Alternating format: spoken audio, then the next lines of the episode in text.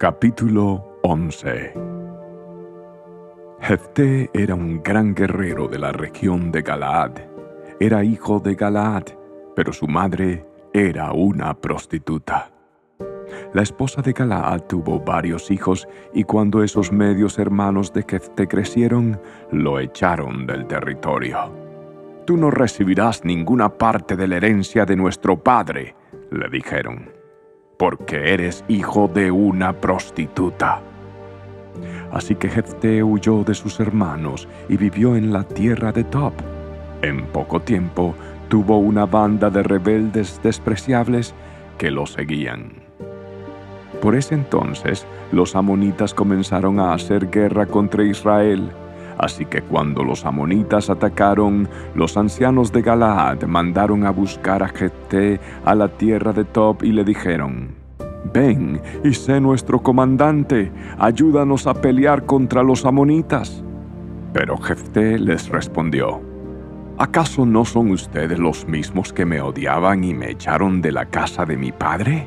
¿Por qué vienen a buscarme ahora que están en apuros? Porque te necesitamos, contestaron los ancianos.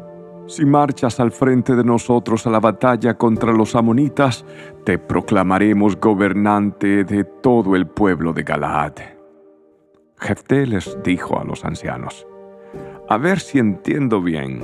Si voy con ustedes y el Señor me da la victoria sobre los amonitas, ¿de veras me harán gobernante de todo el pueblo?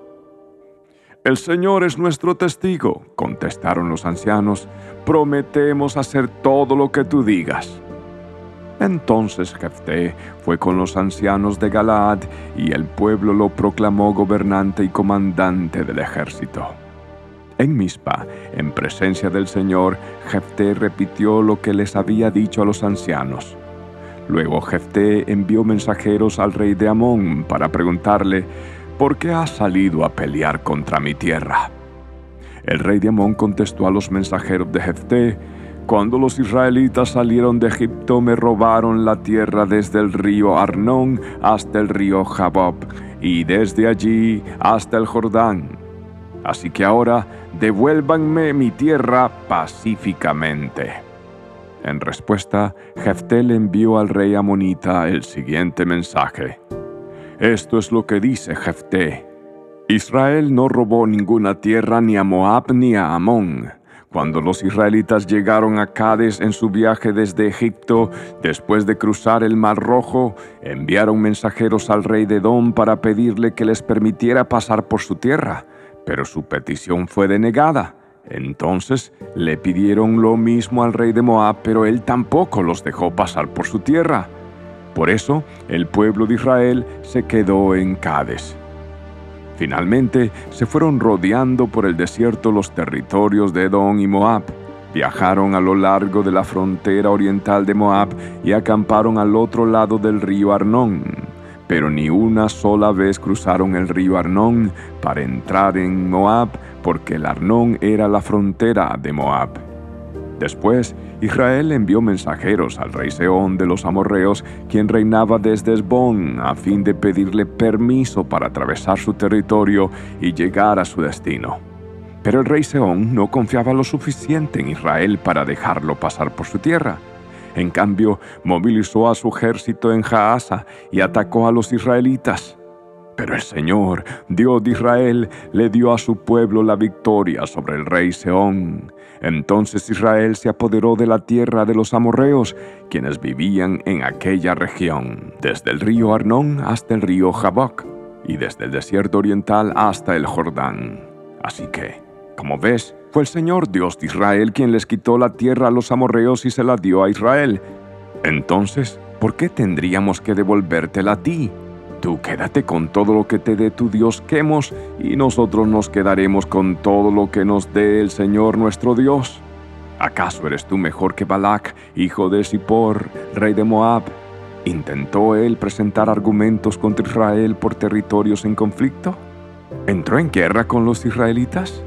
Hace 300 años que Israel vive aquí, tanto en Esbón como en los asentamientos de alrededor hasta Aroer y sus asentamientos y en todas las ciudades a lo largo del río Arnón. ¿por qué no has hecho ningún esfuerzo hasta ahora para recuperar la tierra? Por lo tanto, yo no pequé contra ti. Más bien, tú me hiciste daño al atacarme. Que el Señor, quien es juez, decida hoy quién de nosotros tiene la razón, si Amón o Israel. Pero el rey de Amón no hizo caso al mensaje de Jefté. En esa ocasión el Espíritu del Señor vino sobre Jefté y él recorrió toda la tierra de Galaad y de Manasés, incluida Mispa en Galaad, y desde allí lideró al ejército contra los amonitas. Y Jefté hizo un voto al Señor. Si me das la victoria sobre los amonitas, yo entregaré al Señor al primero que salga de mi casa para recibirme cuando regrese triunfante lo sacrificaré como ofrenda quemada. Así que Jefté dirigió al ejército contra los amonitas y el Señor le dio la victoria.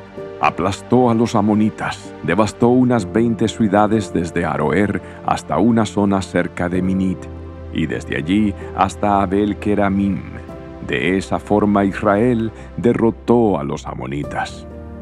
Cuando Jefté volvió a su casa en Mizpa, su hija salió a recibirlo tocando una pandereta y danzando de alegría.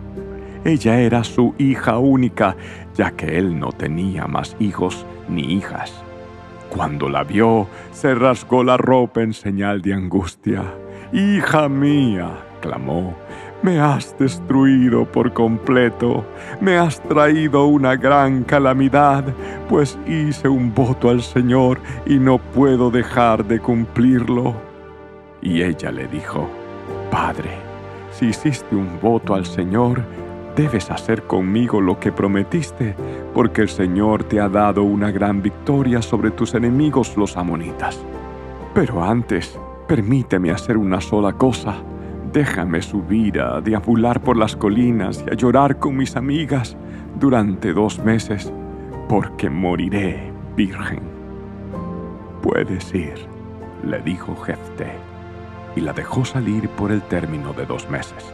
Ella y sus amigas subieron a las colinas y lloraron porque ella nunca tendría hijos.